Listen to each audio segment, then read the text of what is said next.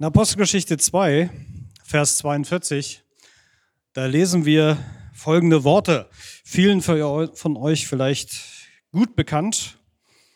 Manch einer hört es vielleicht zum ersten Mal heute. Alle, die zum Glauben an Jesus gefunden hatten, die ließen sich regelmäßig von den Aposteln, das waren also die Leiter damals, unterweisen und lebten in enger Gemeinschaft. Sie feierten das Abendmahl und beteten miteinander. Also ich finde, das sind ganz wunderbare Aspekte von Gemeinschaft. Das waren, das sind die Überlieferungen der ersten Christen. Apostelgeschichte 2 war es das zweite Kapitel, was aufgeschlagen wurde von der Geschichte. Und sie hatten so enge Gemeinschaft miteinander, sie, sie liebten es, miteinander zusammenzukommen, nicht nur Gottesdienst zu feiern, zu beten, zu singen, auch Gottes Wort zu hören und einfach gemeinsam und miteinander unterwegs zu sein. Weil sie hatten auch, wahrscheinlich, ich stelle mir das so vor, die hatten auch einige Herausforderungen, so wie wir auch heute Herausforderungen haben. Wenn du vielleicht jemand erzählst, ich bin Christ, dann gucken die dich vielleicht ganz komisch an und sagen, ja, aber du bist doch sonst eigentlich ganz in Ordnung. Und äh, ja, das christliche Abendland, in dem wir einst lebten, hat sich so sehr verändert. Und manches, was vielleicht uns etwas Älteren noch normal ist, vorkam, ist heute lange nicht mehr so ganz normal. Johann Wolfgang von Goethe hat mal gesagt, wahrhaftig, man weiß nicht, was man einander hat, wenn man sich immer hat. Also wenn man sich immer hat, dann ist das normal, oder? Man findet nichts mehr Besonderes daran. Wenn man aber mal sich mal eine Zeit nicht hat, das kann verschiedene Gründe haben, dann merkt man auf einmal, uh, da fehlt was. Da fehlt mir was. Und wenn man vielleicht seine gehabte Beziehung zu Gott auf einmal irgendwie unterbrochen sieht, weil man irgendwie, oh, keine Lust mehr zum Beten und Bibel lesen und ach, das ist alles langweilig irgendwie, das sagt mir gerade irgendwie nichts. Dann fehlt einem irgendwann auf einmal doch etwas. Weil man merkt, wow, das war doch eigentlich doch ganz schön und gut für meine Seele, ein Gegenüber zu haben und hoffentlich ein besseres als ein Ball, nämlich Gott selbst. Mit ihm Gemeinschaft zu haben und von Tag zu Tag zu gehen. Ich habe dieser Tage mal drüber nachgedacht. Äh, viele von euch kennen vielleicht äh, Apps auf, für Handys, die ja, Bibel-App oder es gibt auch so etwas wie die täglichen Losungen. Da stehen halt tägliche Worte aus der Bibel drin. Und äh, soll ich einfach sagen, früher habe ich das ja in, in, in, Buchform gehabt oder so, so eine Broschüre, so ein kleine, kleines Heftchen. Heute habe ich das natürlich als moderner Pastor in der App und äh, ich lese das tatsächlich jeden Tag. Und ich habe mir das so angewöhnt. Und es fehlt mir etwas, wenn ich das nicht tue.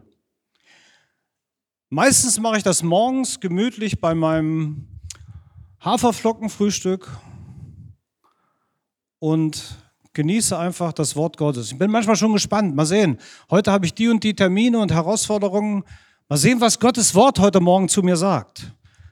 Manchmal glaube ich sogar, dass Gottes Wort genauso für diesen Tag für mich aufgeschrieben wurde und ich lese das gerade. Und ich merke auf einmal, wow, Jesus, du weißt genau, was ich brauche heute. Und wenn ich das jetzt nicht gelesen hätte, da hätte mir was gefehlt. Wahrhaftig, man weiß nicht, was man einander hat, wenn man sich immer hat.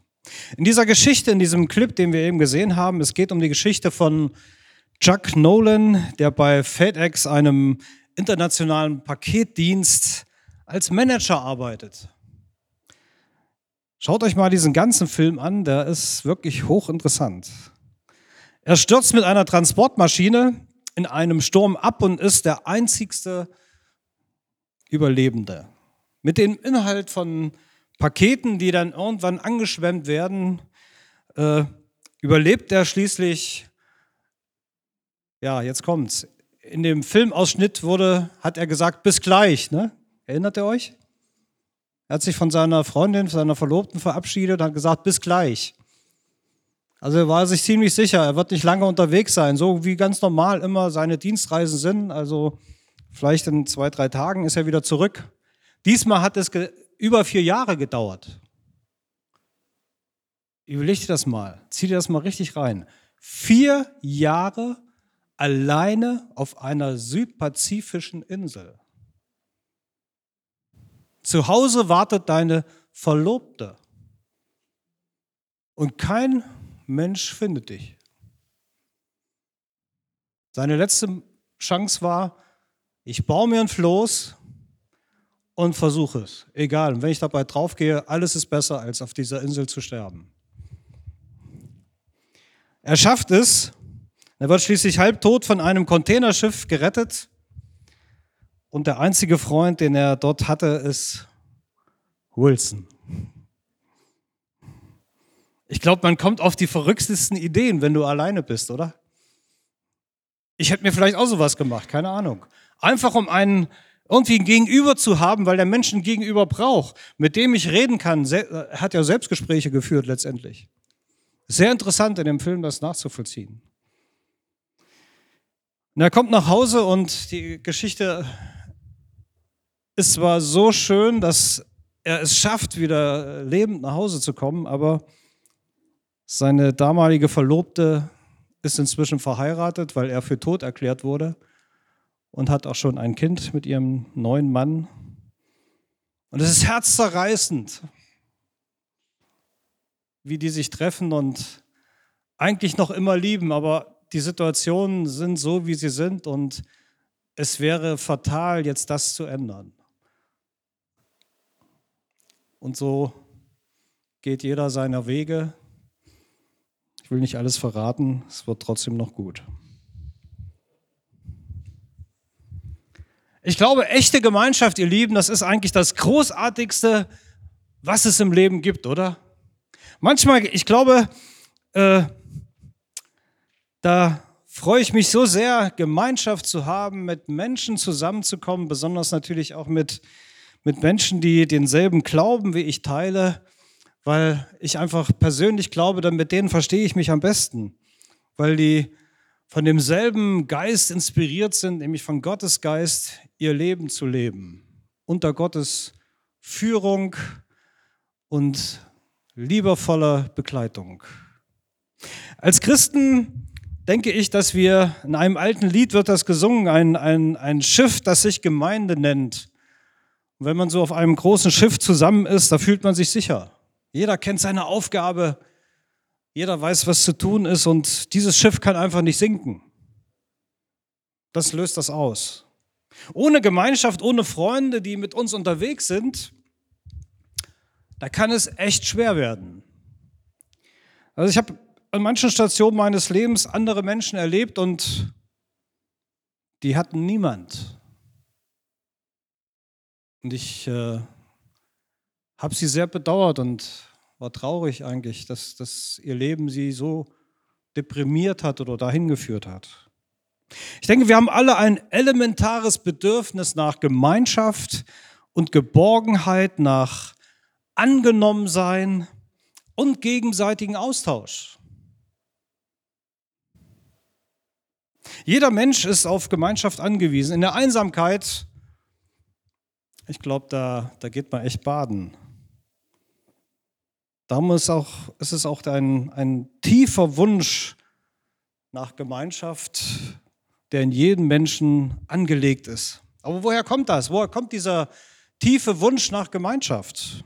Ist der irgendwie in uns eingebaut oder? Ja, ich glaube, dass laut Bibel der Ursprung bei Gott selbst liegt, im Herzen Gottes. Er hat einmal gesagt am Anfang der Bibel, in den ersten Kapiteln, es ist nicht gut, dass der Mensch alleine sei. Ich will ihm nach Adam eine Eva machen. Ich will ihm eine Gehilfin machen, eine Freundin, eine Partnerin, die, die bei ihm ist, die mit ihm ist und so weiter. Das Wesen Gottes besteht unter anderem an, dieser, an diesem Gemeinschaftsding, nämlich wir sagen dazu Dreieinigkeit. Gott, Vater, Sohn und Heiliger Geist.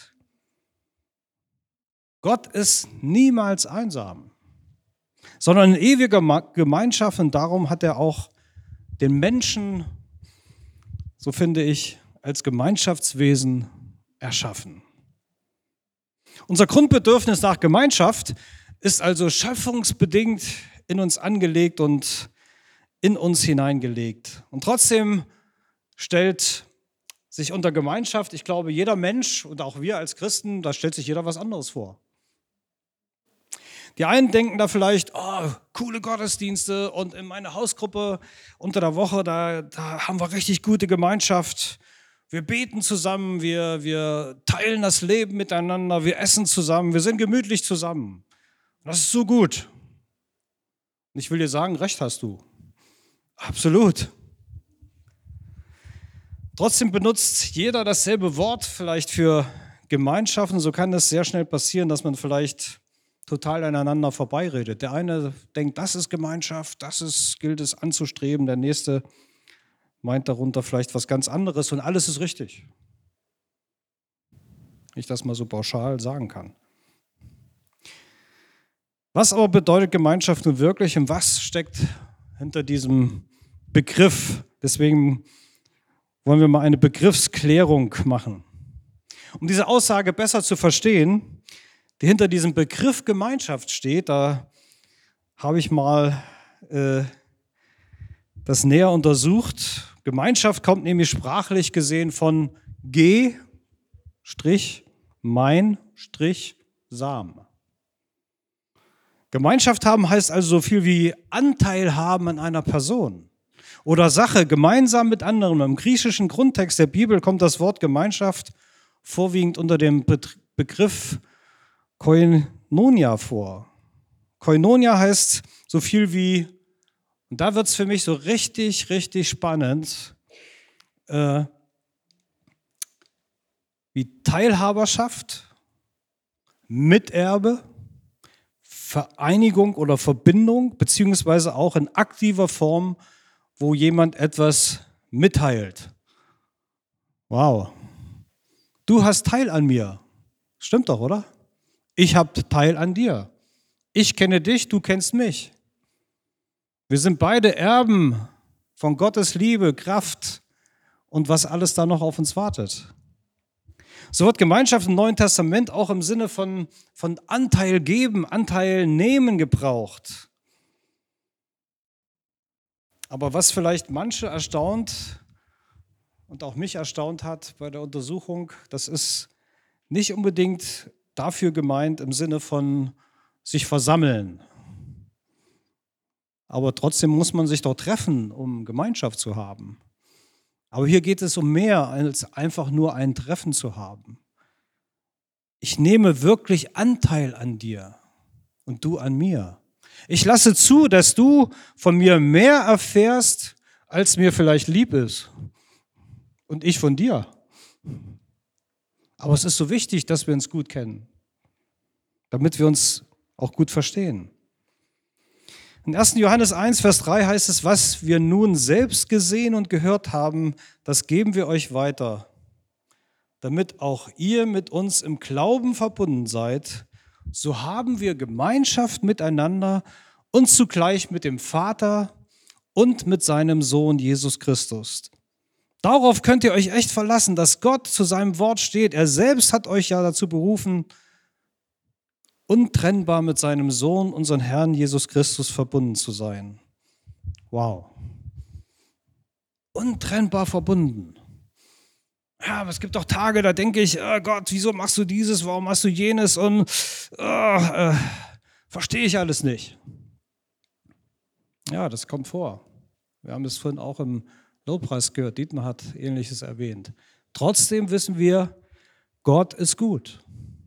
Gott meint es gut mit uns und das hat Auswirkungen. Zweiter Punkt. Gerade in dieser zweifachen Bedeutung, die der Begriff, den ihr eben gehört habt aus dem Griechischen, Koinonia enthält, liegt der Grund für auch viele Missverständnisse. Manche betonen nur die passive Seite, oh, lass uns doch mal chillen hier, lass uns miteinander abhängen und ja, das ist Gemeinschaft. Und die anderen sagen, ey, wir müssen noch was tun zusammen, lass uns mal rausgehen, Schneeballschlacht machen oder irgendwas. Irgendwie Action, essen gehen oder Grill anschmeißen.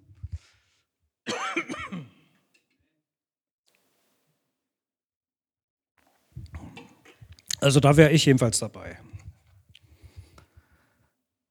Aber beides ist wichtig. Die aktive Gemeinschaft miteinander und genauso auch die Gemeinschaft, hey, lass uns einfach nur abhängen. Lass uns einfach aufs Sofa setzen und, äh, oh cool, was, was hast du gerade für ein Lied, was ist deine Musik gerade oder so. Oder was hast du gerade für eine Herausforderung? Kann ich dir helfen und willst du mal reden darüber? Äh, bis hin sogar, ey, können wir mal beten dafür? Dass Gott eingreift, dass Gott da was verändert für dich. Das ist so gut. Und wisst ihr, das können nur wir. Nur wir als Christen können dann sagen, hey, lass uns mal beten dafür, dass Gott etwas dreht, dass Gott etwas bewegt. Und ich glaube, gerade in diesem herzlichen Umgang miteinander, da wird Gottes Handeln am Menschen für einen Außenstehenden total erlebbar. Die Bibel berichtet davon, dass in der damaligen Zeit schon, dass die, die Menschen um die, die, Mensch, die Leute, die, die Christen geworden sind, die Jesus angenommen haben für sich, die berichten darüber, dass sie sagen, Mensch, guckt euch mal die an. Die sind irgendwie total verändert. Seht mal, was die für eine Liebe miteinander, wie liebevoll die miteinander umgehen. Das hat die, das hat die Menschen drumherum angezogen. Und äh, sie sind hingegangen und haben geguckt, was, warum machen die das? Und haben dann wahrscheinlich selbst Jesus als den lebendigen Messias, auf den das jüdische Volk von damals schon so lange gewartet hat, erkannt. Manche warten immer noch.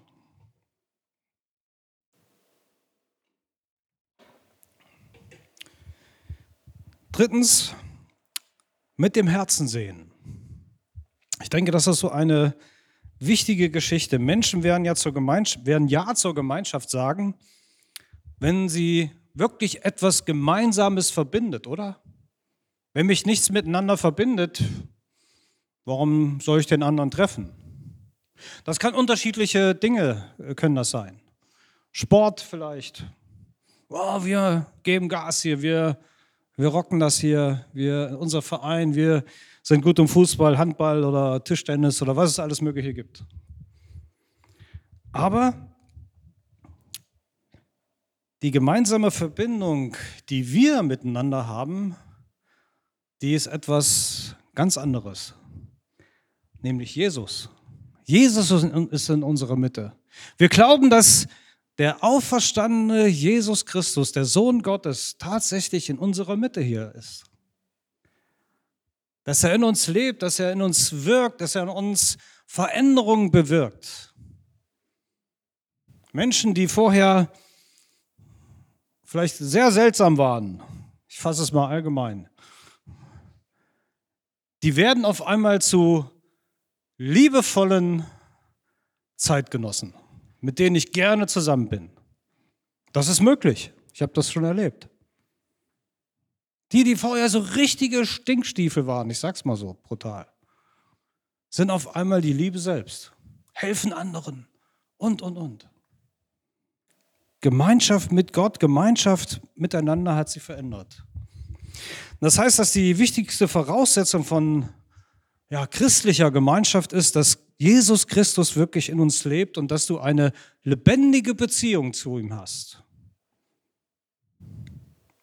Und das ist nicht, weil der Pastor das sagt, du sollst in der Bibel lesen, du sollst beten, dies und jenes machen. Nein, weil du selbst das möchtest, weil du erkannt hast, ich brauche das. So, als wenn ich jeden Tag Frühstücke, Mittagessen, Abendessen habe. Das brauche ich auch jeden Tag. Klar, ich kann ein paar Tage fasten, kann das mal weglassen, aber irgendwann brauchst du es wieder. So lass es auf keinen Fall weg.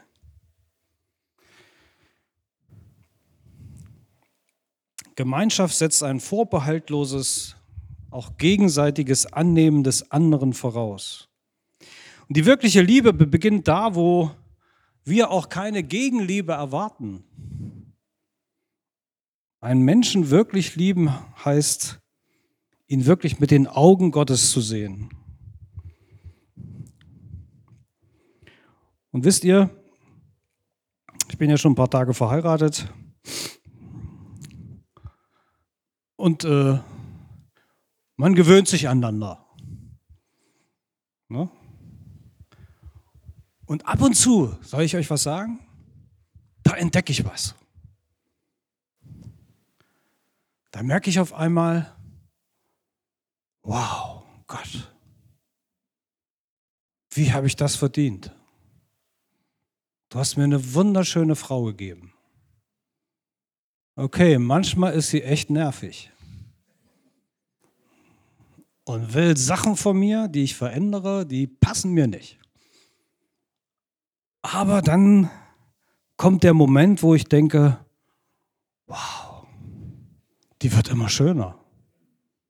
Gott, ich danke dir so sehr für diese Frau. Nicht, weil sie schön ist, sondern weil sie so gut zu mir passt. Du hast dir richtig gut was ausgedacht, dass du sie und mich zusammengeführt hast, obwohl du genau wusstest, was wir für unterschiedliche Typen sind. Hast du das im Vorhinein irgendwie gesehen und verstanden, was wir brauchen voneinander? Hammer. Ich glaube, das ist so ein Stück davon, einen Menschen wirklich zu lieben und ihn mit den Augen Gottes zu sehen. Denke ich jedenfalls. Ich habe keine andere Erklärung dafür. Und mit diesem gegenseitigen Annehmen, der, äh, wenn man das nicht tut, dann ist auch keine Gemeinschaft möglich. Und äh, Antoine de Saint-Exupéry, ich hoffe, ich habe das jetzt richtig äh, ausgedrückt, dieser Name ist irgendwie ein Zungenbrecher, der hat mal gesagt, man sieht nur mit dem Herzen gut, das Wesentliche bleibt den Augen verborgen. Wow. Ich sehe also, ich sollte mehr mit dem Herzen sehen. So, wie können wir das nun aber auch alles praktisch irgendwie umsetzen? Vierter Punkt, Gemeinschaft ganz praktisch. Ich denke, wir haben gemerkt, Gemeinschaft ist nicht da gegeben, wo wir gemeinsam in einem Gottesdienst gehen oder wieder auseinanderlaufen, noch einen Kaffee hinterher trinken und Zeit haben miteinander, ohne uns großartig um den anderen zu kümmern, ohne wirklich Anteil zu nehmen. Koinonia. Wirklich Anteil zu nehmen an dem anderen. Und ganz praktisch geschieht das da, wo wir wirklich anfangen, bewusst auf den anderen zuzugehen, uns äh, anfangen, für ihn zu interessieren, mit mit ihm zu reden, wirklich mit ihm zu reden. Und dazu gehört natürlich selbstverständlich, dass man Zeit miteinander verbringt. Und vielleicht denkst du, oh, nächster Termin und oh, das muss und jenes muss ich noch. Und, und gerade setzt dir vielleicht Gott jemand vor Augen und äh, du solltest eigentlich jetzt da die Zeit nehmen. Das zu erkennen, das wünsche ich dir. Verständnis, Offenheit entgegenzubringen, ist auch eine wichtige Sache. Miteinander zu reden, nicht übereinander zu reden. Ich denke, da, wo wir bewusst auf den anderen zugehen, da entsteht Gemeinschaft untereinander ganz praktisch. Da fangen wir an, wirklich diesen, diesen Anteil zu nehmen und uns gegenseitig zu öffnen. Zum Schluss eine Liedpassage ich glaube sogar das ganze Lied. Äh, Jürgen Wert hat da mal ein Lied geschrieben und das finde ich immer noch ganz interessant, auch wenn das schon ein paar Tage her ist. Er schreibt da, man kann das auch singen, du bist gewollt, kein Kind des Zufalls, keine Laune der Natur, ganz egal, ob du ein Lebenslied in Moll singst oder Dur. Du bist ein Gedanke Gottes, ein genialer noch dazu. Du bist du. Das ist der Clou. Ja, der Clou, ja, du bist du. Vergiss nie, niemand denkt und fühlt und handelt so wie du und niemand lächelt so, wie du es gerade tust. Vergiss es nie, niemand steht den Himmel ganz genau wie du und niemand er sieht den Himmel ganz genau wie du und niemand hat je, was du weißt, gewusst. Vergiss es nie, dein Gesicht hat niemand sonst auf dieser Welt. Habt ihr das mal festgestellt? Wie viele unterschiedliche Nasen und Ohren und Münder und so es gibt? Hammer, oder? Und alles hat Gott gemacht und hat zu allen gesagt, das ist gut so. Sie sind alle hübsch. Wir folgen keinem Schönheitsideal. Dein Gesicht hat niemand sonst auf dieser Welt und solche Augen hast alleine du. Vergiss es nie. Du bist reich, egal ob mit, ob ohne Geld, denn du kannst leben. Niemand lebt wie du. Hey, lass uns gemeinsam auf diese Reise gehen. Gemeinsam auf diese Reise, um dieses Du im anderen immer wieder neu zu entdecken und zu sehen. Ich bin mir sicher, dann stellt sich auch und dann ergibt sich auch diese Gemeinschaft, von der hier die Bibel redet. Sie trafen sich, sie hatten Gemeinschaft miteinander, die haben nicht nur gebetet und Lobpreis gemacht, die haben zusammen gegessen, die haben die täglichen Sorgen und Nöte zusammen geteilt, haben Anteil gegeben, haben sich gegenseitig unterstützt und das war ein großes Zeugnis in ihrer Gegend. Lasst uns zu einem großen Zeugnis in unserer Gegend werden, indem wir das verkörpern. Und ich wünsche euch viel Kraft und Gottes Segen dazu und uns allen. Amen.